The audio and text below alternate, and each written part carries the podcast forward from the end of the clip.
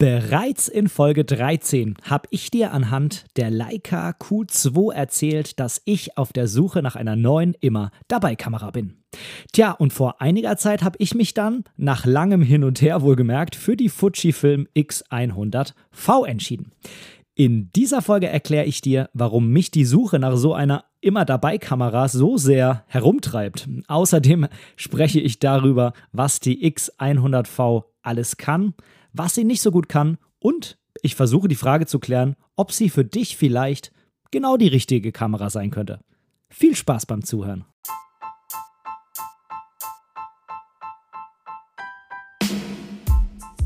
Moin und herzlich willkommen zu Momente deiner Geschichte, der tiefgründige Fotopodcast. Mein Name ist Benedikt Brecht ich bin professioneller Fotograf und möchte in diesem Podcast meine Gedanken rund um die Fotografie mit dir teilen. Viel Spaß beim Zuhören.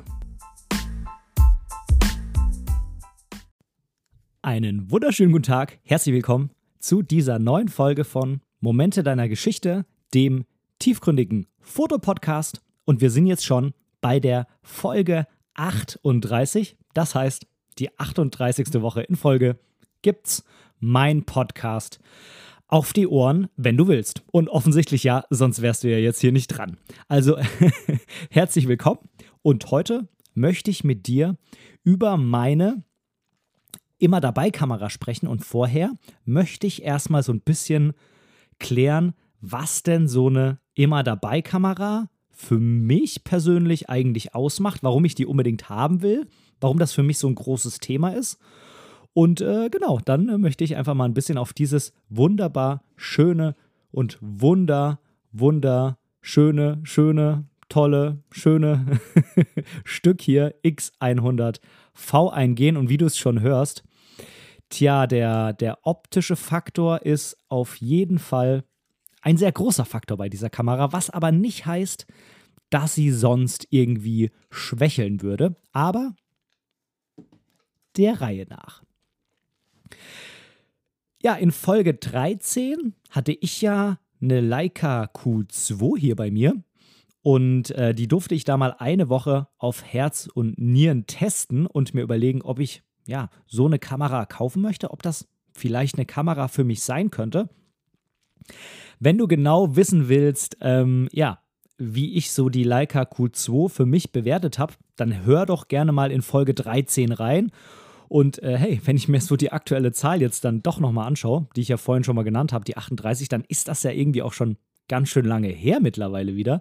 Aber nichtsdestotrotz, hör dir die Folge gerne später nochmal an, denn da, ja, rede ich quasi die ganze Zeit über die Leica Q2 und ich habe auch bei ähm, den Show Notes als Bonusmaterial dir noch ein paar Bilder verlinkt, die ich damals mit der Leica Q2 gemacht habe. Aber das soll heute gar nicht das Thema sein. Heute geht es ja um die X100V und um die Frage nach der immer dabei Kamera. Tja, was macht mich so an bei dem Gedanken an eine immer dabei Kamera? Naja, wie du wahrscheinlich weißt, bin ich ja nicht nur nebenberuflich Fotograf, sondern natürlich, und so bin ich ja auch in diese ganze Fotografiererei rangekommen, Hobbyfotograf. Also für mich ist die Fotografie auch einfach so in meinem Alltag als Hobby ein sehr, sehr, sehr großes Thema. Und ähm, ja, ich habe natürlich keinen Bock immer meine große EOS R und diese riesigen Objektive und sowas mitzuschleppen, will aber trotzdem mh, hm, an der einen oder anderen Stelle in Anführungszeichen nicht nur das Smartphone dabei haben. Mit dem Smartphone kann man mittlerweile natürlich schon wirklich, wirklich gut fotografieren und tja, für so ein bisschen rumknipsen reicht das auch dolle. Ich zum Beispiel habe das äh, Galaxy S10 und da sind auch schon drei Linsen hinten drauf. Das heißt, ich habe schon mal drei, ja, drei Brennweiten, die jetzt nicht durch irgendwie durch einen digitalen Zoom oder so realisiert werden, sondern tatsächlich drei Objektive da drin sind und da geht die Entwicklung auch immer weiter. Mhm.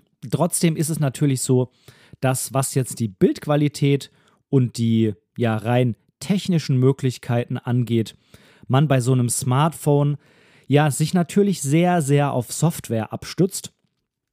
Mittlerweile kann man auch da ein bisschen freistellen, aber es ist eben mit der Software gemacht. Das heißt, es ist äh, von vorne hinein oder von vornherein einfach nicht, ja, nicht so perfekt. Da gibt es immer noch Fehler. Es funktioniert eben nicht irgendwie alles so, wie man das haben will. Und es ist natürlich was anderes, wenn man einfach eine richtige Kamera hat, bei der man zum Beispiel auch die Blende verstellen kann. Das ist zum Beispiel was, was im Smartphone nur sehr, sehr eingeschränkt geht.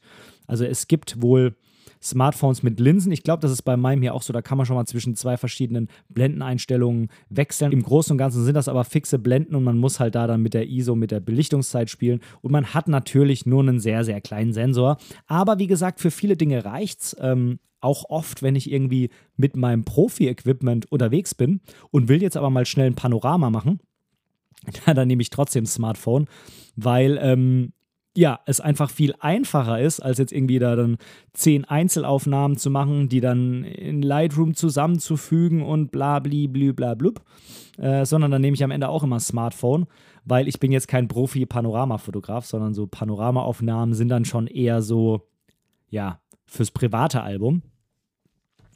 Aber, wie gesagt, manchmal will ich eben einfach was Besseres als ein Smartphone dabei haben, aber habe keinen Bock das große Vollformat-Equipment mitzuschleppen. Und dann stellt man sich natürlich schon die Frage, was will ich denn da mitnehmen? Da gibt es verschiedene Alternativen. Man könnte natürlich sagen, naja, man nimmt ähm, irgendwas im Bereich Micro Four Thirds. Das ist dann äh, sehr klein. Ähm, und man ist doch sehr, sehr flexibel noch, was die, was die ähm, Objektive da angeht. Da gibt es, glaube ich, jetzt keine Kamera mit fest verbautem Objektiv. Ähm, das äh, ist jetzt aber auch wieder nur Mutmaßung von mir. Aber zumindest wäre das eine Möglichkeit. Eine Möglichkeit wäre zum Beispiel auch die Ricoh GR3, die ja eine, ja, eine kleine Kompaktkamera ist, äh, die wirklich, also wirklich klein ist. Die passt eigentlich echt noch so irgendwie in die Hosentasche rein oder ich sag mal in die, ja, in die Brusttasche von einem Hemd. Oder eine Alternative wäre natürlich auch so eine Leica Q2, die mit so einem mega krass geilen 28 mm 1.7 Vollformat-Objektiv eben noch was richtig Tolles zaubert für die Kompaktheit, die sie jetzt so mit sich bringt. Tja, ich habe für mich dann einfach mal überlegt, was muss denn so eine immer dabei Kamera erfüllen? Und das hat mich dann am Ende auch zu der X100V gebracht, ähm, die ich dann ja so für mich einfach identifiziert habe als Kamera, die für meine Bedürfnisse, was ich so an eine immer dabei Kamera stelle, eben einfach am besten passt und für mich das beste Komplettpaket ist. Ja, so eine immer dabei Kamera muss für mich klein und leicht sein. Also alles, was irgendwie nicht klein und leicht ist, na, da bin ich wieder bei der Sache mit der EOS R, die habe ich dann einfach nicht gerne immer dabei. Also ich will eine Kamera dabei haben, bei der ich am besten einfach nicht merke, dass ich sie dabei habe, die vielleicht irgendwie so ja an so einem äh, Schultergurt irgendwie bei mir rumhängt, aber ich will halt nicht, dass die quasi bei jedem Schritt mir an meinen Rücken schlägt und ich werde daran erinnert, ich habe eine Kamera dabei. Das soll sie eben nicht, sondern sie soll klein und leicht sein, vor allem auch im Hinblick darauf, wenn ich auf Reisen unterwegs bin und damit meine ich jetzt eben explizit keine Fotoreise, denn klar, bei einer Fotoreise, da nimmt man das beste Zeug mit, was man hat, weil man diese Fotos eben irgendwie noch großartig nutzen will, sei es sie zu verkaufen oder sie besonders auf Social Media zu promoten, beziehungsweise man gibt so viel Geld für diese Fotoreise aus, dass man dann natürlich auch für sich irgendwie so sagt, ich will jetzt das Beste für mich rausholen, also nehme ich auch mein bestes Equipment mit, ähm, mit dem ich halt irgendwie beim Schleppen so noch zufrieden bin. Und ähm, ja, was jetzt äh, mein Fall angeht, ich bin jetzt körperlich relativ fit, von daher, wenn ich jetzt ein, zweimal im Jahr eine Fotoreise mache oder eine Reise explizit zum Fotografieren, dann schleppe ich eben das schwere Equipment mit. Das ist jetzt nicht das Problem, aber ich meine jetzt eben andere Reisen, Reisen, bei denen die Fotografie nicht im Mittelpunkt steht, bei denen man aber eben trotzdem eine Kamera dabei haben möchte. Tja, und die Kamera muss natürlich darüber hinaus auch Spaß machen. Denn wenn ich jetzt jedes Mal, wenn ich diese Kamera in die Hand nehme, ans Arbeiten erinnert werde, ne, weil das eben auch so wie meine EOS R ja ein schwarzer Plastikbomber ist. Und äh, naja, gut, Plastik ist vielleicht falsch, denn die ist ja irgendwie aus Magnesium, aber so ein, ja, so ein schwarzer Arbeitstierbomber. Und äh, man muss sagen, also was so Design angeht, Ja, ist jetzt die EOS R nicht gerade ein Vorzeigemodell, auch wenn ich die Kamera sonst eigentlich ganz gut finde. Sonst hätte ich sie wahrscheinlich auch nicht mehr. Aber so Design ist jetzt nicht so ganz die Stärke von Canon, finde ich zumindest. Und von daher werde ich dann, ja, wenn ich die in die Hand nehme, wenn ich die dabei habe, doch irgendwie immer so ein bisschen ans, ans Arbeiten, ans, ans, äh, ans Auftragsfotografieren erinnert. Und das ist natürlich auch nicht das, was ich irgendwie jetzt im Urlaub so fühlen will. Tja, und ich habe es eben auch schon angesprochen, Design, also so eine immer dabei Kamera sollte für mich einfach ein extrem cooles Design sein. Die sollte so cool aussehen, dass ich sie mir eigentlich auch, selbst wenn ich jetzt gar keine Kamera mitnehmen wollen würde eigentlich, dass ich sie mir auch vielleicht, ja, einfach aus modischen Gründen sozusagen, einfach umhängen und mitnehmen, weil ich einfach sage, ey, die ist cool, die will ich mitnehmen. Die passt irgendwie zu meinem Style, die zeigt irgendwie den Leuten, dass ich Fotograf bin. Ähm, und die sieht einfach geil aus. Und vielleicht spricht mich da noch jemand an und sagt, ey, jetzt in dem Fall hier, ne, die X100V hat eine ziemliche Retro-Optik. Äh, hast du da eine Filmkamera? Oder ähm, ich merke auch einfach, wie der Blick der Leute oft auf diese Kamera geht, ähm, wenn die an mir vorbeilaufen. Und ich würde es jetzt fast beschwören, dass das bei so einer Canon EOS R eher nicht so der Fall ist. Zumal die Leute, die dann da drauf gucken, das merkt man einfach von der Altersstruktur her. Das sind oft Leute, die, wenn sie in ihrer ja, Jugend oder in ihrem jungen Erwachsenenleben äh, fotografiert haben, das damals noch äh, analog gemacht haben. Also da scheint es dann doch irgendwie so optisch, ja, eine Verbindung zu Retro-Analog-Kameras zu geben. So, jetzt muss ich mal gucken, habe ich noch einen Punkt? Ja, ich habe noch zwei Punkte, was ich so als, mh, hm, ja, wie soll man sagen, so als ähm, Anforderung an so eine immer dabei Kamera habe. Sie sollte gute JPEGs produzieren. Denn wenn man eben so im Urlaub ist und will dann auch möglichst wenig mitnehmen, das heißt dann will man eigentlich auch keinen Laptop mitnehmen, so maximal vielleicht Tablet noch zusätzlich zum Handy. Das heißt, man kann ja nur eingeschränkt Bilder bearbeiten. Natürlich kann man das mittlerweile auch auf dem Tablet ähm, RAWs bearbeiten mit äh, Photoshop und so weiter und mit äh, Lightroom Mobile. Das geht schon alles, aber eigentlich ist es auch nicht das, was ich dann im Urlaub will, weil, jetzt kommt es wieder, kannst du es dir bestimmt schon denken, ich will nicht an Arbeiten erinnert werden im Urlaub und stundenlang Bilder bearbeiten das wäre für mich Arbeit. Ich will aber vielleicht trotzdem im Urlaub schon quasi parallel zum Urlaub, während ich noch da bin, eben schon Bilder verschicken oder auf Social Media einstellen. Und ich will das natürlich so haben, dass ich mit dem Bildlook zufrieden bin. Das bedeutet, es wäre schon ganz toll, wenn da ganz gute JPEGs rauskommen. Das ist zum Beispiel bei so einer Canon nicht der Fall. Die JPEGs sind okay, aber es gibt halt ja nur sehr, sehr wenige Einstellungsmöglichkeiten, was die JPEGs angeht. Und darüber hinaus die Bildstile, nee, bei Canon, wie heißt das bei Canon? Ähm, irgendwie so Szenenmodus oder sowas, ne? Also, dass da irgendwie die Kamera von sich aus schon so ein Schwarz-Weiß mit Körnung produziert oder so. Also diese speziellen ähm, Modi, bei denen irgendwas Besonderes damit gemacht wird mit den Bildern. Ich meine jetzt nicht eben hier irgendwie mehr Sättigung, sondern wirklich so ein krasser Eingriff. Die sehen halt meiner Meinung nach bei Canon einfach nicht schön aus. Die gefallen mir überhaupt gar nicht. Und von daher, hm, auch das würde zum Beispiel gegen die EOS R im Urlaub sprechen. Im, wie gesagt, im, nicht im Fotourlaub, sondern im normalen Urlaub. Und natürlich wäre das ein oder andere praktische Feature noch ganz gut äh, an so einer Kamera. Ähm, da denke ich zum Beispiel an so einen Bildstabilisator, der wäre mir sehr, sehr lieb in so einer Kamera. Jetzt an der Stelle schon mal einen kleinen Hinweis: Die X100V hat keinen Bildstabilisator. Dafür hat sie aber ein paar andere Vorteile. Aber ja, das ist zum Beispiel einer der Kompromisse, den ich bei der X100V am Ende dann eingehen musste.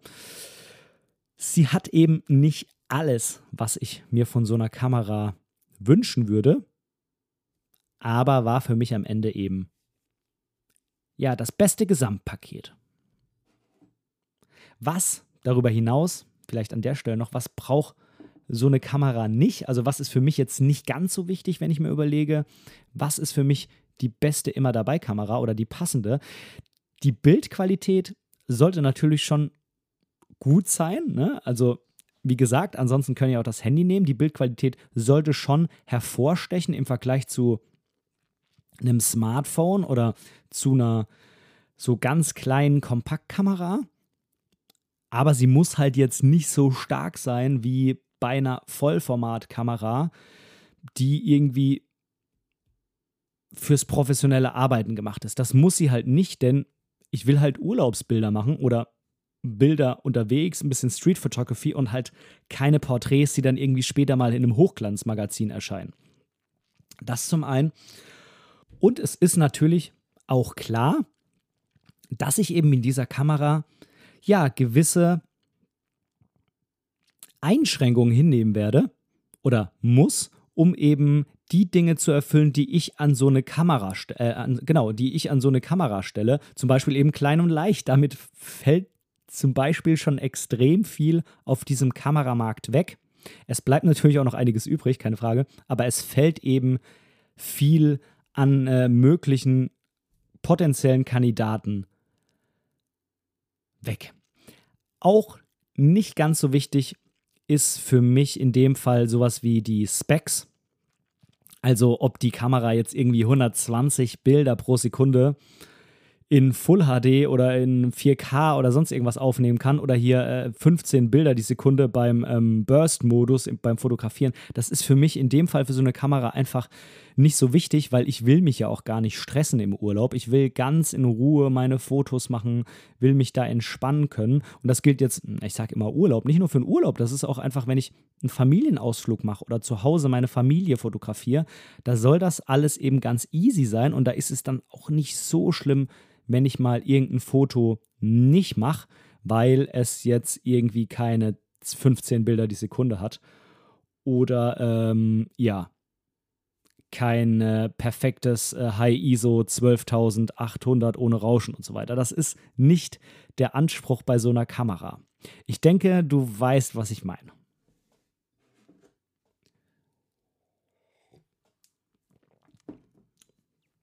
Tja, und diese ganzen Punkte habe ich für mich übereinander gelegt.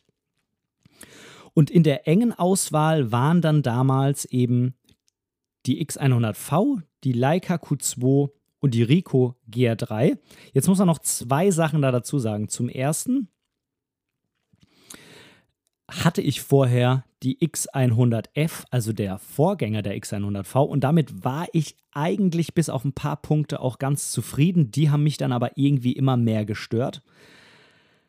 Das war zum einen die Schärfe bei F2. Ne, da ist ein fest verbautes 23 mm Objektiv dabei, sowohl bei der X100F als auch bei der X100V. Aber das Objektiv wurde verbessert bei der X100V. Und bei der X100F war es damals tatsächlich so, wenn man bei der Blende 2.0 näher an das Objekt rangegangen ist, dann ist das Bild sehr, sehr matschig und unscharf geworden. Und das ist natürlich eher nicht so geil. Also das sah wirklich nicht schön aus, war eigentlich aus meiner Sicht äh, bei F2 auch kaum zu gebrauchen, das Objektiv, außer man wollte mal in irgendeinem Bild so diesen, diesen verwaschenen, ähm, unscharfen Look, aber das war dann halt schon wieder eher so künstlerisch für ein Foto von 200, aber nicht so für die, ja, für den Gebrauch für den normalen Gebrauch. Tja, mich hatte auch ein bisschen bei der X100F der Sucher gestört. Der war einfach jetzt überholt.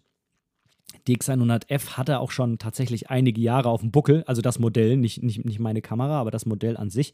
Und äh, da war die Entwicklung ja im Kameramarkt einfach schon so spürbar, dass äh, gerade wenn man dann mal so eine EOS R mit so einem wirklich fantastischen elektronischen Sucher hatte, dann war der Sucher von so einer X100F schon sehr, sehr gewöhnungsbedürftig. Und was mir an der Kamera auch ja, ziemlich gestört hat, war der Autofokus. Der war wirklich, wirklich langsam, vor allem wenn es ein bisschen dunkler geworden ist. Im Hellen war es okay, aber so, sobald das irgendwie mal so ein bisschen dunkler geworden ist, also zum Beispiel drin, wenn man seine Familie drin im, ähm, im Wohnzimmer fotografiert, waren da schon manchmal doch Probleme beim Fokussieren. Und ähm, ja, das äh, hat mich irgendwie alles gestört. Also, ne, X100F, es musste was anderes her. Und zum anderen muss man dazu sagen, dass damals die XE4 noch nicht erschienen war. Die ist jetzt mittlerweile erst rausgekommen. Das ist auch eine sehr kleine, schnucklige Kamera von Fujifilm. Aber im Gegensatz zur X100V kann man bei der XE4 die Objektive wechseln. Dafür hat sie nicht so einen tollen Hybridsucher wie die X100V. Ein Hybridsucher bedeutet in dem Fall, dass es ein Sucher, den kannst du mit Tastendruck umstellen zwischen optischem Sucher, der sieht dann so ein bisschen wie bei so einer Leica M10 aus, ne, dass du quasi durch ein Fensterglas schaust und hast dann solche Leuchtrahmen eingeblendet. Ähm, in dem Bereich, in dem dann quasi das Foto aufgenommen wird und zwischen einem elektronischen Sucher. Und das geht bei der XE4 auch nicht. Aber wie gesagt, die XE4 gab es damals noch nicht, als ich mir eine neue Kamera gekauft habe.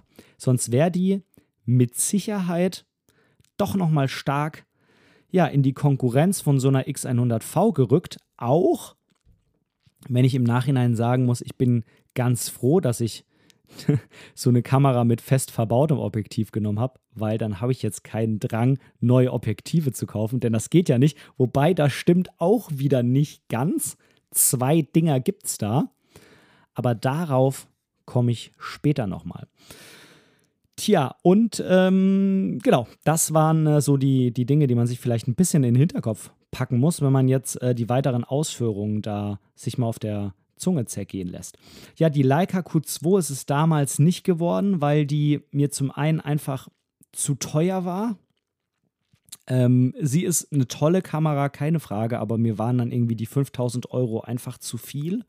Und die 28 mm Brennweite, die bei der Leica Q2 ja, fest verbaut sind, das ist nicht ganz so meine Brennweite. Ich bin eher so der 35 mm Jung. Vielleicht ändert sich das irgendwann mal, aber jetzt ist es so. Die Ricoh GR3, die hatte ich nie in der Hand. Ich habe mir sehr viele Videos dazu angeschaut. Mm. Sie macht einen sehr, sehr durchdachten Eindruck. Sie ist wohl echt mega klein, was natürlich verdammt cool ist. Sie erinnert wirklich an so eine Point-and-Shoot von, von früher. Aber auch da sind es 28 mm. Und was für mich da ein Ausschlusskriterium war, ist auf jeden Fall, dass sie keinen elektronischen Sucher hat. Macht eine Kamera immer größer, aber ist für mich irgendwie im Urlaub so vom Gefühl her irgendwie cool, weil ich will dann halt doch nicht nur so knipsen, sondern manchmal dann halt auch so einfach die Kamera im Auge haben und ja, jeder Fotograf weiß wahrscheinlich, was ich meine. Wenn du einfach die Kamera so im Auge hast, dann siehst du die Welt irgendwie einfach anders äh, durch einen Sucher als irgendwie über so ein Display. Mm, das ist aber so ein Gefühl, was ich irgendwie habe. Vielleicht stört das den einen oder anderen einfach nicht. Tja, da stand ich nun dann mit meiner Entscheidung und äh, ich habe dann für mich die Gründe, die ich dir vorhin erläutert habe, übereinander gelegt mit den verschiedenen Kandidaten und für mich ist dann die X100V rausgepurzelt. Die X100V gibt es momentan zu kaufen und heute haben wir den 1. August 2021. Die gibt es im Moment zu kaufen in beiden Farbvariationen. Die gibt es in Schwarz und in Silber. Ich persönlich habe mich für das silberne Modell entschieden. Für 1400 Euro bei Amazon. 1400 Euro ist natürlich schon ein stolzer Preis, keine Frage. Aber es ist auch einfach wirklich eine tolle, tolle, tolle Kamera. Und das ist auch einfach eine Kamera, so ein bisschen ähnlich wie bei der Leica Q2, die kauft man sich eben nicht wegen der Specs. Die ist nicht die schnellste, die ist nicht die beste, aber man kauft, man kauft sie sich einfach wegen des Gesamtpakets. Und da gehört zum Beispiel auch dieses wunderbar schöne Design dazu. Bevor wir jetzt gleich noch ein bisschen mehr auf die Kamera an sich eingehen, möchte ich an der Stelle nochmal einen kleinen Newsblock einschieben.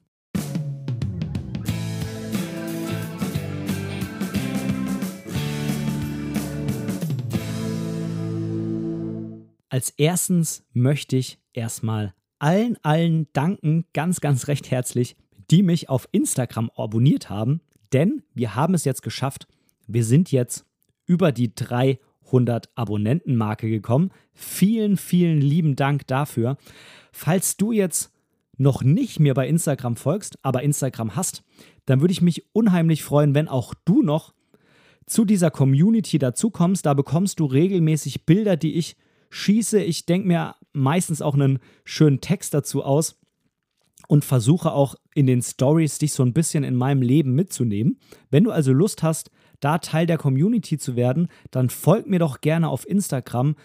Dort heiße ich einfach Momente deiner Geschichte, also so wie dieser Podcast hier. Link findest du unten in den Show Notes und ich würde mich sehr, sehr, sehr freuen, wenn du mir folgst. Und ich verspreche dir, wenn du mir folgst, dann folge ich dir auch zurück. Zum zweiten möchte ich an dieser Stelle nochmal auf die letzte Folge zurückkommen, nämlich die Folge 37. Da habe ich ja das Buch von Thomas B. Jones Israel vorgestellt und Thomas hat sich unheimlich über diese Folge gefreut, hat sich da bei mir bedankt und hat auch meine letzte Folge im Fotologen-Podcast erwähnt. In der aktuellen Folge, in der Folge 220. Ich verlinke dir diese Folge auch nochmal hier unten in den Show Notes. Da kannst du mal bei den Fotologen reinhören, falls du die noch nicht kennst. Die zwei machen einen ganz, ganz tollen Podcast, den ich auch schon extrem lange höre. Jetzt bei dieser Folge war jetzt Thomas alleine zum ersten Mal. Aber normalerweise ist dieser Podcast immer mit Thomas B. Jones und mit Falk Frasser, die sich über, ja, über alles Mögliche in der Fotografie unterhalten. Kann ich wirklich nur wärmstens empfehlen.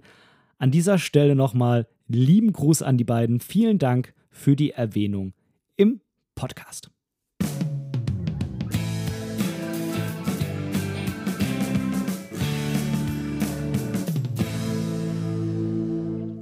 So, welcome back in der Folge an sich. Und jetzt möchte ich dir ein bisschen was über die X100V erzählen. Ja, die X100V ist eine APS-C-Kamera von Fujifilm in einem wunder wunderschönen Retro-Design. Die gibt es, wie ich dir vorhin schon gesagt habe, in Silber und in Schwarz. Ich persönlich hatte mich für die silberne Variante entschieden, weil sie dann, wie ich finde, irgendwie noch mehr Retro aussieht. Und ähm, ja, sie erinnert, wenn man sie sich anschaut, einfach ja an so eine Kamera eben von früher, ne? die so schwarz-silber im Design ist. Die erinnert mit dem, mit, mit dem ja, Lichtschacht, sagt man ja, mit dem Fenster zum Durchschauen, erinnert die auch einfach so ein bisschen an eine Leica. Und äh, ja, sie hat was ich toll finde, viele Drehräder. Sie hat äh, vorne am fest verbauten 23 mm Blende 2.0 Objektiv einen Blendenring, mit dem man die Blende einstellen kann. Sie hat obendrauf ein Verschlussrad, mit dem du die Verschlusszeit einstellen kannst. Ein Verschlusszeitenrad, Verschlussrad. Naja, also ein Rad, bei dem man die Verschlusszeit einstellen kann. Und in diesem Rad ist auch integriert Ne? Dafür muss man das Rad, also das ist so ein kleines Fenster, so wie man es auch von vielen Kameras früher kennt. Da ist so ein kleines Fenster auf dem Verschlusszeitenrad. Und wenn man das Verschlusszeitenrad, mein Gott, anhebt, dann rastet das oben ein und dann kannst du durch Drehen quasi die ISO-Zahl einstellen. In dem Fall stellst du natürlich die Empfindlichkeit des Sensors ein. Früher hat man damit quasi ja, die ISO oder ASA-Zahl des eingelegten Films eingestellt. Das hat natürlich an der ASA-Zahl an sich nichts geändert, im Gegensatz zu der digitalen Kamera, sondern das war quasi die Grundlage für die Belichtungsmessung, die die Kamera dann durchgeführt hat. Da musste die Kamera nun eben wissen, was ist denn für ein Film eingelegt. Tja, dann hast du natürlich auch noch zum Beispiel ein Korrekturrad für die Belichtung. Du hast vorne so einen Umschalter für den Sucher, den du quasi wechseln kannst zwischen elektronischem Sucher und optischem Sucher, was ich ganz cool finde. Ich nutze meistens den elektronischen, finde es aber doch ganz cool, einfach mal so umzuschalten. Aber es ist, ja, Gadget, eigentlich braucht man es nicht.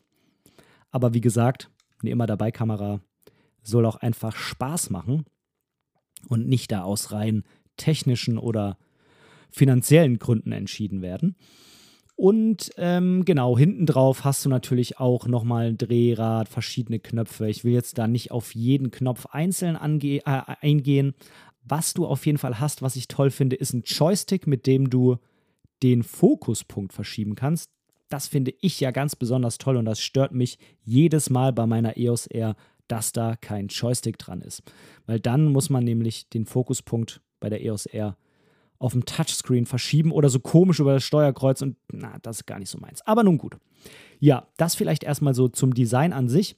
Schau dir gerne mal über den Link bei Amazon die Kamera an sich an. Da siehst du dir auch von verschiedenen, ja, wie sagt man, verschiedenen Blickwinkeln und kannst dir da ganz in Ruhe mal das Design der Kamera anschauen. Ich persönlich finde es ein wunder, wunderschönes Design und ich habe eigentlich auch noch keine andere Kamera gesehen, die mir so gut gefällt, designtechnisch wie diese.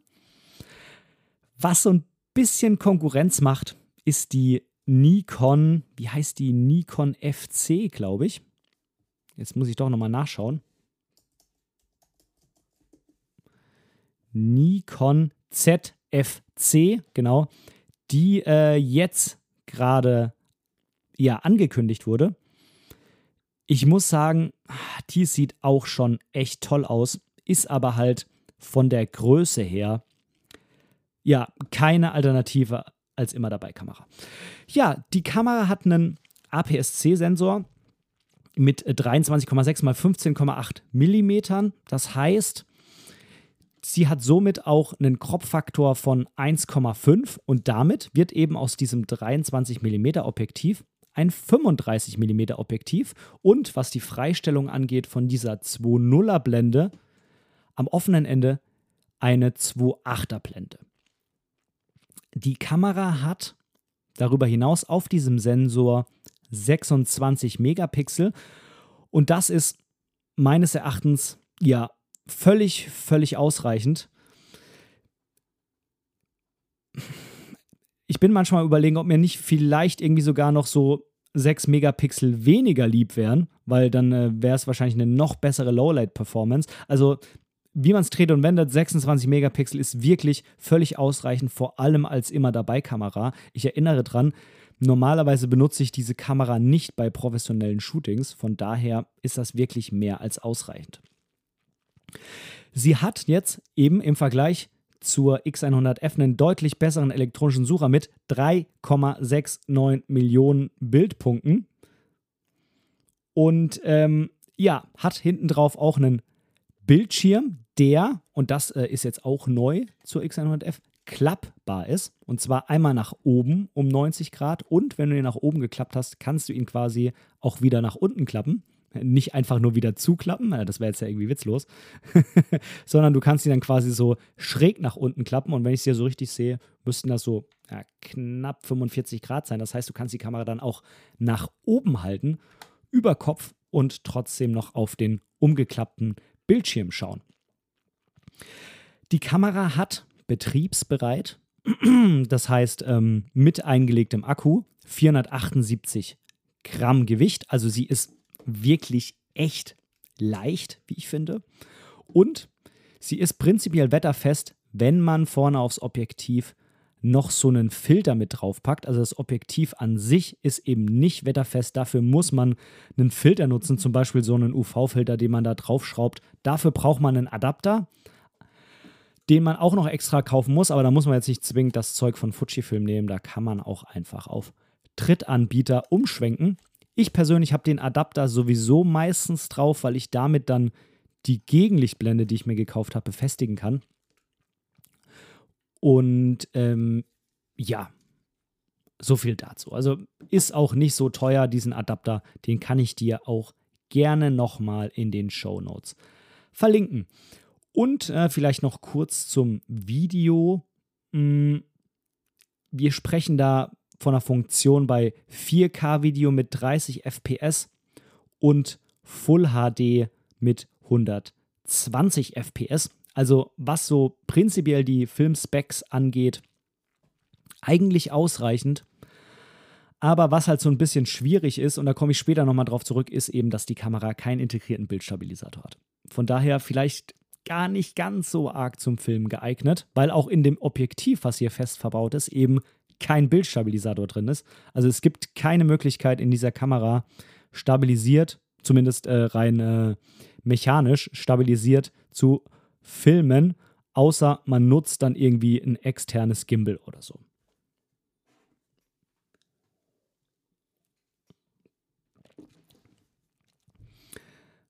Ja, vielleicht, das waren jetzt mal so die ganzen prinzipiellen Specs, die da so drin sind. Ähm, was ist für mich jetzt noch besonders toll an dieser Kamera, was jetzt aber vielleicht nicht so ein Hauptspec ist. Was ich jetzt aber irgendwie noch ganz nett finde, was dann auch im Gesamten so dafür gesorgt hat, dass ich einfach von der Kamera am Ende überzeugt war. Die Kamera hat einen internen ND-Filter. Das finde ich persönlich sehr, sehr geil, weil man dadurch eben mit offener Blende im Sonnenlicht fotografieren kann. Und ich habe natürlich keinen Bock, wenn ich unterwegs bin, irgendwie noch so sonderlich viele Filter mitzuschleppen. Und ähm, so hat man die Möglichkeit, zumindest mit diesem ND-Filter, ah, jetzt bin ich mir nicht mehr ganz sicher, wie viele Stufen der hat, drei oder vier Stufen, ähm, quasi den einfach, ja, den kann man einfach per Tastendruck zuschalten. Dann wird der quasi im Objektiv ja, eingefahren sozusagen. Und äh, das natürlich sehr praktisch, dass man da nichts noch zusätzlich braucht. Weiterhin ist es so, dass in der Kamera ein digitaler Telekonverter verbaut ist. Jetzt kann man natürlich sagen, naja gut, okay, du kannst ja irgendwie auch einfach nachträglich reinkroppen. Stimmt, aber es hat einen Vorteil.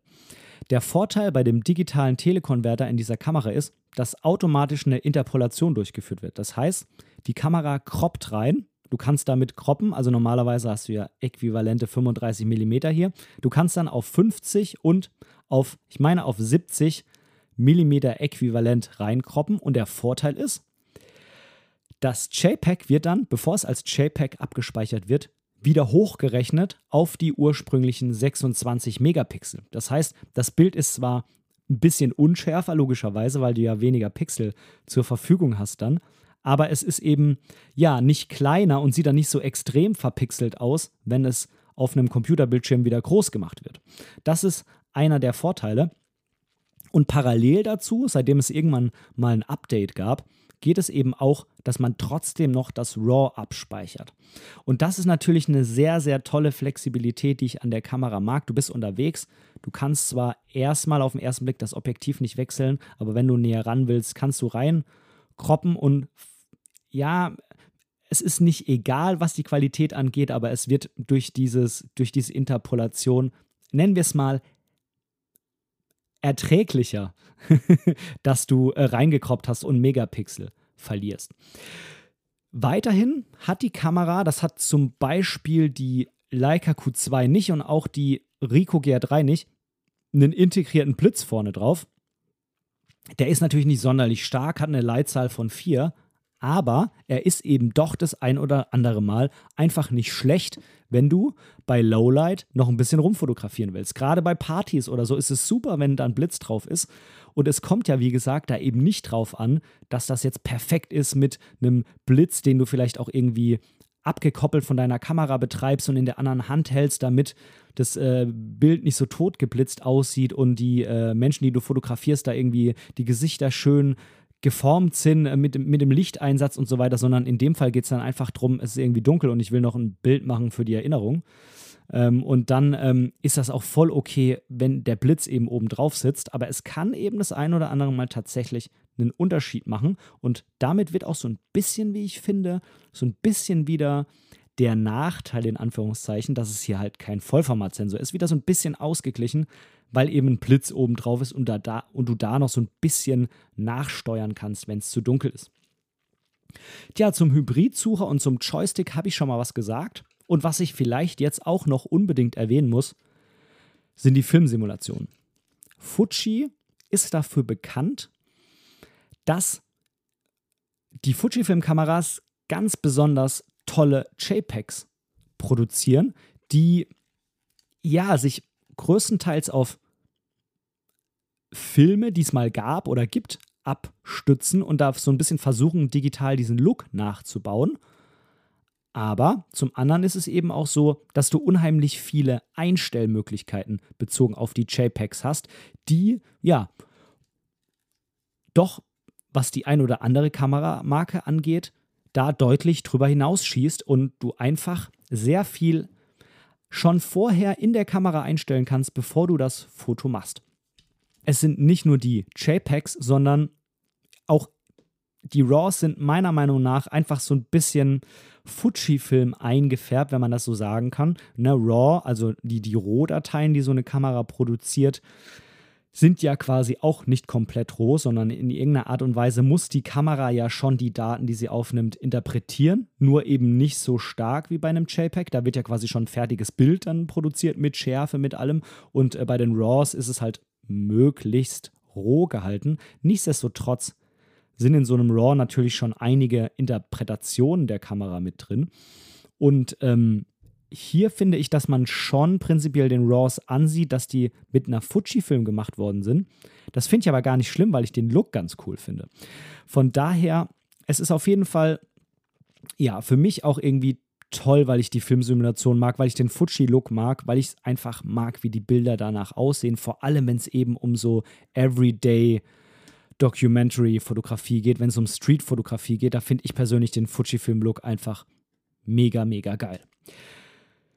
Tja, und für mich, ich habe das vorhin schon mal so ein bisschen angesprochen, aber ich möchte es an der Stelle einfach nochmal sagen, für mich ist einfach diese 35 mm Sache sehr ansprechend, weil ich habe mich schon sehr viel ausprobiert mit verschiedenen Brennweiten und ich bin irgendwie immer wieder bei den 35 mm gelandet. Irgendwie ist das so meine Lieblingsbrennweite. Ich bin damit sehr flexibel. Ich kann damit von Landschaft über Dokumentar bis hin zu Porträt kann ich irgendwie alles schießen. Natürlich nichts perfekt, ähm, aber trotzdem geht alles.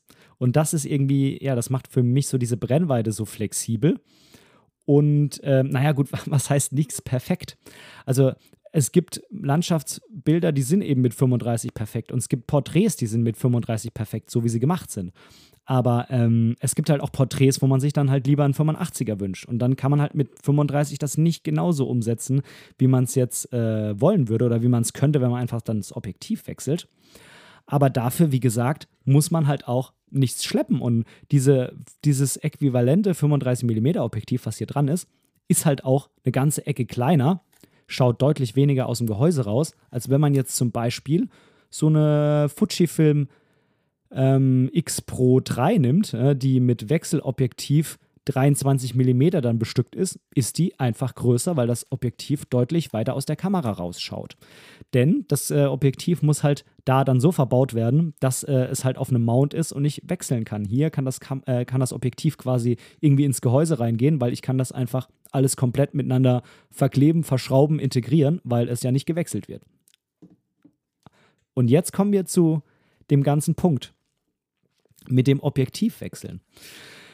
Prinzipiell kann man an dieser Kamera kein Objektiv wechseln und das ist auch okay, weil ich eben mit den 35 mm ganz gut klarkomme. Es gibt aber zwei Ausnahmen. Es gibt zwei Konverterlinsen, die du quasi vor das Objektiv schraubst, was fest an dieser Kamera integriert ist oder was fest an dieser was fest in diese Kamera integriert ist oder fest an dieser Kamera montiert ist. Und zwar ist das einmal ein äh, Objektiv, was den Blickwinkel etwas weiter macht. Das ist ein 28 mm äquivalentes Objektiv. Das sind dann, glaube ich, bei APS-C so 18 mm. Das heißt, das macht aus dieser Kamera quasi eine Kamera mit 28 mm. Ist der sogenannte WCL X100 Mark II Konverter.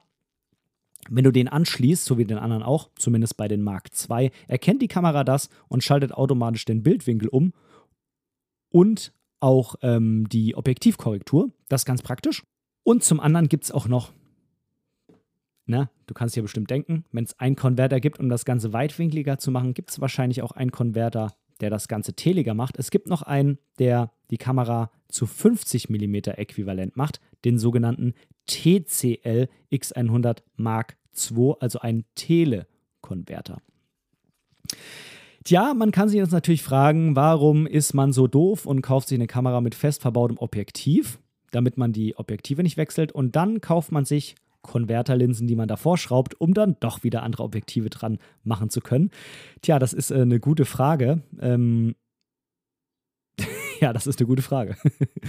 also ich kann dir ja ehrlich gesagt gar nicht so eine richtige Antwort geben. Ich glaube, es ist eine Mischung aus haben wollen Faktor, aus,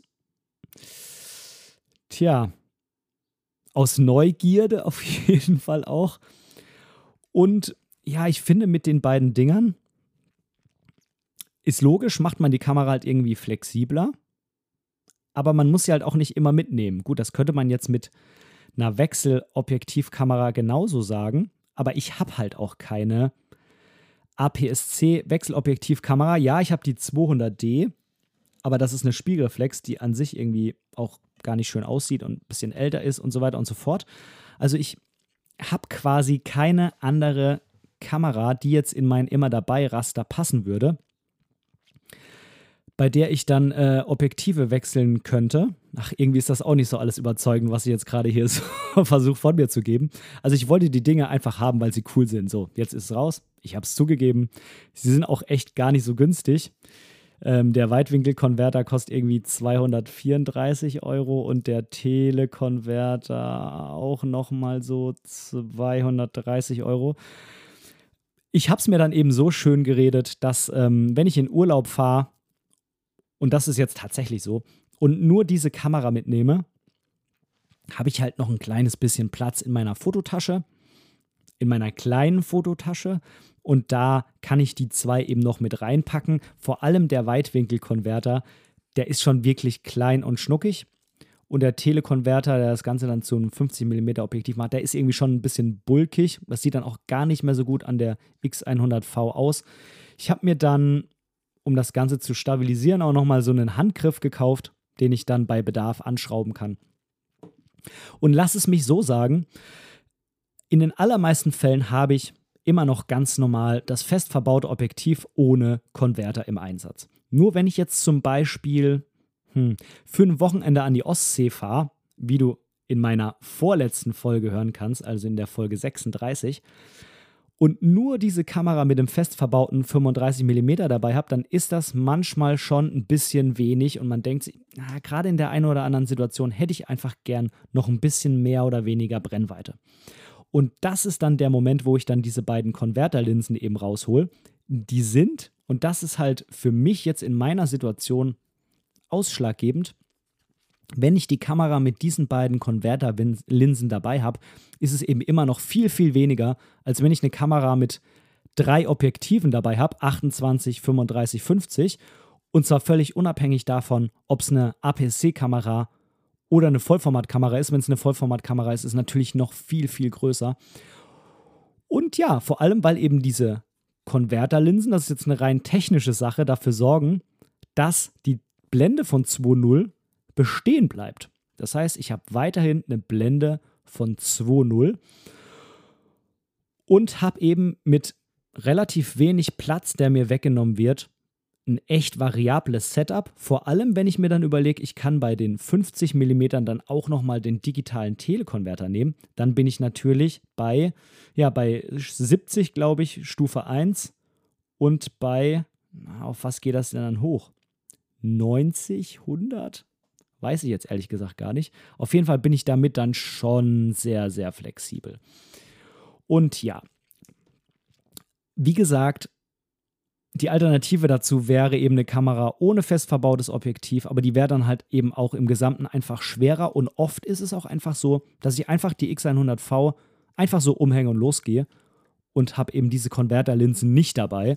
Das heißt, in den allermeisten Fällen profitiere ich eben davon, dass diese Kombination hier kleiner ist, als es eine zum Beispiel X Pro 3 mit 23 mm bzw. 35 mm Äquivalent wäre. Das vielleicht dazu nochmal. Aber ja, ich gebe zu, irgendwie ist es ein bisschen paradox, sich so eine Kamera zu kaufen und dann solche zwei Konverterlinsen. Irgendwie ist es paradox, aber naja, vielleicht kannst du es irgendwie so ein bisschen verstehen. Nichtsdestotrotz sind das tolle Konverterlinsen, die ja keine sichtbaren, vielleicht äh, kleine, aber keine sichtbaren merklichen Einbußen bei der Bildqualität hervorrufen. Also ich habe da eigentlich bisher nichts gemerkt und das ist natürlich schon nicht schlecht. Das ist eine feine Sache. Wie gesagt, macht das ganze System ein bisschen flexibler. Tja, es ist natürlich immer so, alles hat Vor- und Nachteile. Und ich möchte dir natürlich, auch wenn ich jetzt von dieser Kamera so verdammt begeistert bin, möchte ich dir nicht verheimlichen, was mir daran nicht ganz so gut gefällt. Denn das sind zwei, drei, vier kleine Punkte, die man ansprechen muss, die jetzt aber für mich ja jetzt kein absolutes No-Go waren und äh, kein Showstopper. Also zum einen hat, und das habe ich vorhin auch schon mal angesprochen, diese Kamera keinen Bildstabilisator. Das hatte zum Beispiel die Leica Q2, die hatte einen integrierten Bildstabilisator, ist natürlich zum einen ganz klar zum Fotografieren ganz praktisch, gerade wenn es dann so ein bisschen dunklerer ist, aber es ist halt zum Filmen ganz cool. Bei der Leica hatte ich einfach gemerkt, du kannst halt, wenn du unterwegs bist, mega cool auch mal schnell ein kleines Video damit drehen, weil eben der Bildstabilisator dich da extrem unterstützt hat. Und das geht halt bei der Kamera nicht. Das heißt, zum Film, ja, wenn dann vielleicht irgendwo vom Stativ aus. Aber ansonsten macht das für mich jetzt die Videofunktion der Kamera schon so ein bisschen, naja, zunichte nicht, aber weniger spannend. Hm, ja, ist halt einfach so, aber nun gut. Ähm, die Kamera hat und ich finde tatsächlich leider kein Steuerkreuz mehr auf der Rückseite. Also der Joystick ist ja noch da, aber bei der X100F war zum Beispiel hinten noch so ein Steuerkreuz, das heißt vier Tasten, die quasi an so einem Kreis angeordnet waren. Und äh, da konntest du halt erstens mal damit durchs Menü. Das ist jetzt vielleicht für mich nicht so der ausschlaggebende Punkt, weil durchs Menü kannst du auch mit dem Joystick, auch schon bei der X100F aber man konnte diese vier Tasten halt als Schnellwahltasten konfigurieren und konnte da was drauflegen. Das geht jetzt halt bei der X100V so nicht mehr und man hat jetzt quasi diese vier Schnellwahltasten, naja, als Wischgesten auf den Bildschirm übertragen. Das Problem ist, und das ist auch schon der nächste Punkt, leider ist der Touchscreen so ein bisschen halbherzig bei der X100V. Aber um nochmal drauf zurückzukommen, ja, diese, äh, dieses Steuerkreuz ist weg und auch wenn man das, ähm, ja, gesagt hat, man hat dann mehr Platz für den Daumen hinten zum Ablegen und ist nicht auf irgendeiner Taste drauf, ist es für mich so, dass ich das Steuerkreuz lieber behalten hätte. So, und jetzt springen wir dann doch wieder zu dem anderen Punkt. Denn der Bildschirm ist, der, der, der Touchscreen, nicht der Bildschirm, der Touchscreen ist halbherzig. Denn man kann damit nicht wirklich besonders viel andere Dinge tun, als irgendwie ähm, den Fokuspunkt auswählen und diese Wischgesten zu bedienen. Na, man kann damit nicht durchs Menü gehen, man kann damit nichts im Menü umstellen und das finde ich halt mm, irgendwie ein bisschen doof und ich kann es auch ehrlich gesagt nicht genau verstehen, woran das liegt. Bei Sony ist das wohl auch so. Ich bin es halt von Canon bzw. Canon gewohnt, dass man mit dem Touchscreen halt alles machen kann, was man auch mit Tasten machen kann. Also du kannst mit diesem Touchscreen auch durchs Menü wischen, swipen und sonstiges. Und hier bei der X100V geht eben nur Fokuspunktauswahl, dann diese Wischgesten und ähm, genau, das ja jetzt fast vergessen, bei der Bildvorschau kannst du damit auch das Bild größer machen und kleiner, aber es geht halt nicht damit durchs Menü durchzugehen und das kann ich persönlich irgendwie nicht verstehen. Und als letztens so ein kleiner Punkt, der mich manchmal nervt, ähm, aber eigentlich ist es nicht so ein großer Punkt und zwar dieses Belichtungskorrekturrad, was hier auf dem Gehäuse oben drauf ist, das ist leider etwas leichtgängig.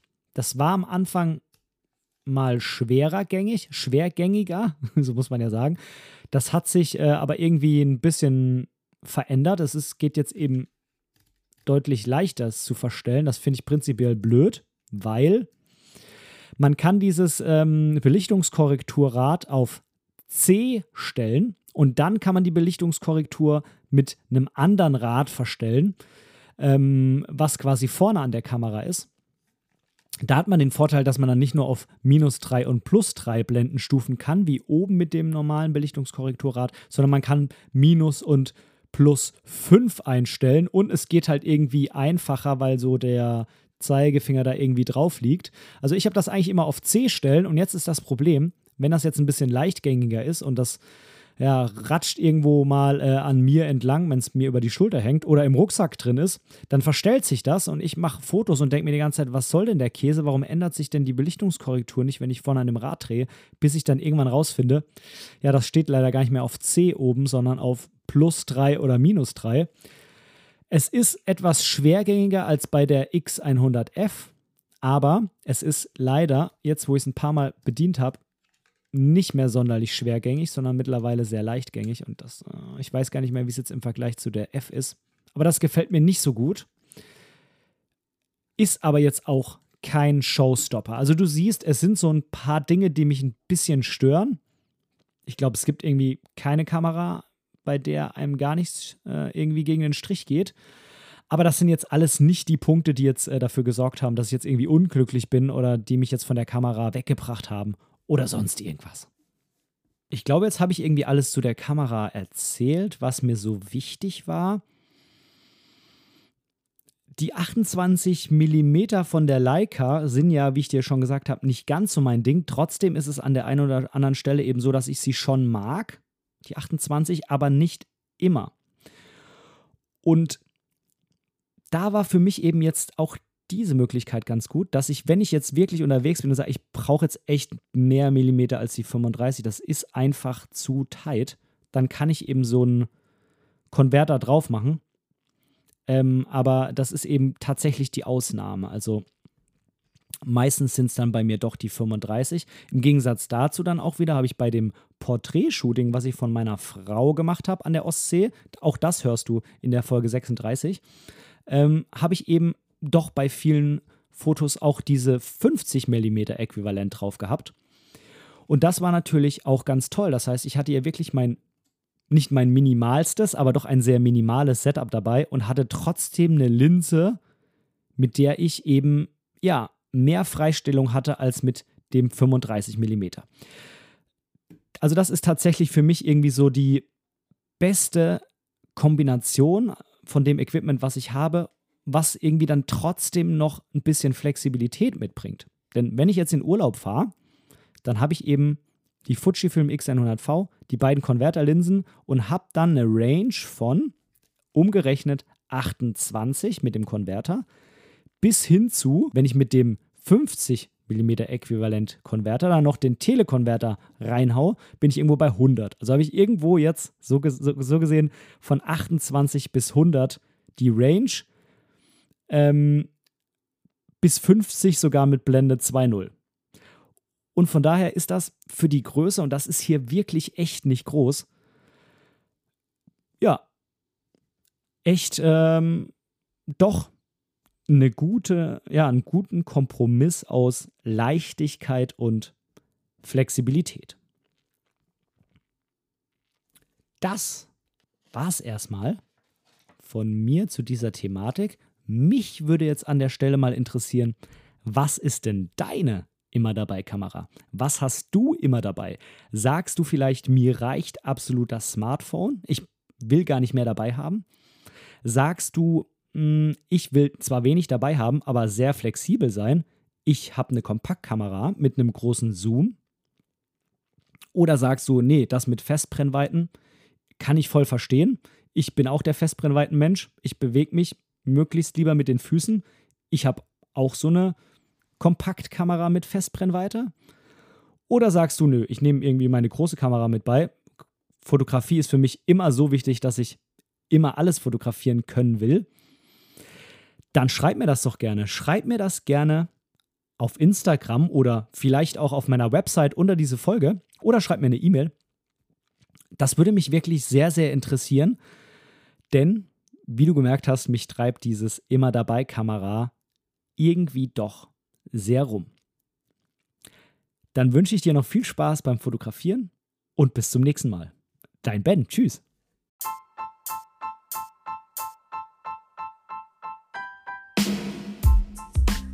An dieser Stelle möchte ich Danke sagen.